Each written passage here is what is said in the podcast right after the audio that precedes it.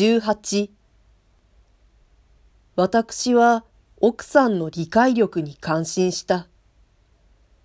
奥さんの態度が旧式の日本の女らしくないところも、私の注意に一種の刺激を与えた。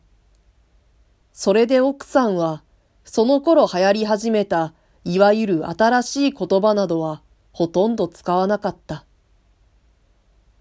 私は、女というものに深い付き合いをした経験のないうかつな青年であった。男としての私は異性に対する本能から同型の目的物として常に女を夢見ていた。けれどもそれは懐かしい春の雲を眺めるような心持ちで、ただ漠然と夢見ていたに過ぎなかった。だから実際の女の前へ出ると、私の感情が突然変わることが時々あった。私は自分の前に現れた女のために引きつけられる代わりに、その場に臨んでかえって変な反発力を感じた。奥さんに対した私には、そんな気がまるで出なかった。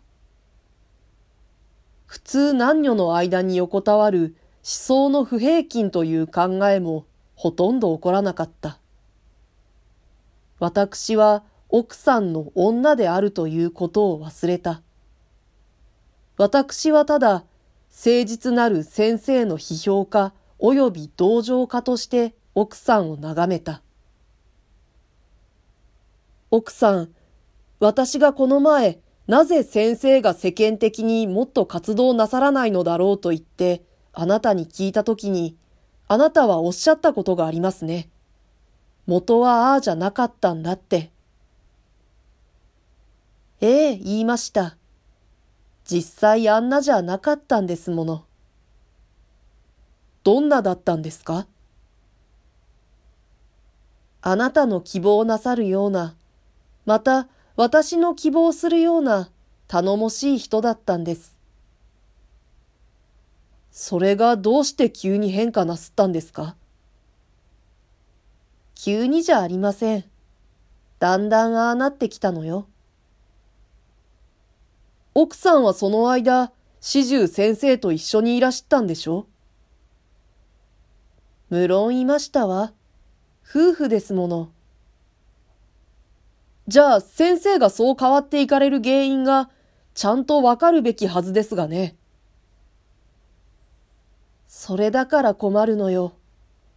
あなたからそう言われると実に辛いんですが、私にはどう考えても考えようがないんですもの。私は今まで何遍あの人にどうぞ打ち明けてくださいって頼んでみたかわかりゃしません。先生は何とおっしゃるんですか？何にも言うことはない。何にも心配することはない。俺はこういう性質になったんだからというだけで取り合ってくれないんです。私は黙っていた。奥さんも言葉を途切らした。下女部屋にいる下女は小鳥とも音をさせなかった。私はまるで泥棒のことを忘れてしまった。あなたは私に責任があるんだと思ってやしませんか？と、突然奥さんが聞いた。いいえ。と、私が答えた。どうぞ隠さずに言ってください。そう思われるのは身を切られるより辛いんだから。と奥さんがまた言った。これでも私は先生のためにできるだけのことはしているつもりなんです。そりゃ先生もそう認めていられるんだから大丈夫です。ご安心なさい。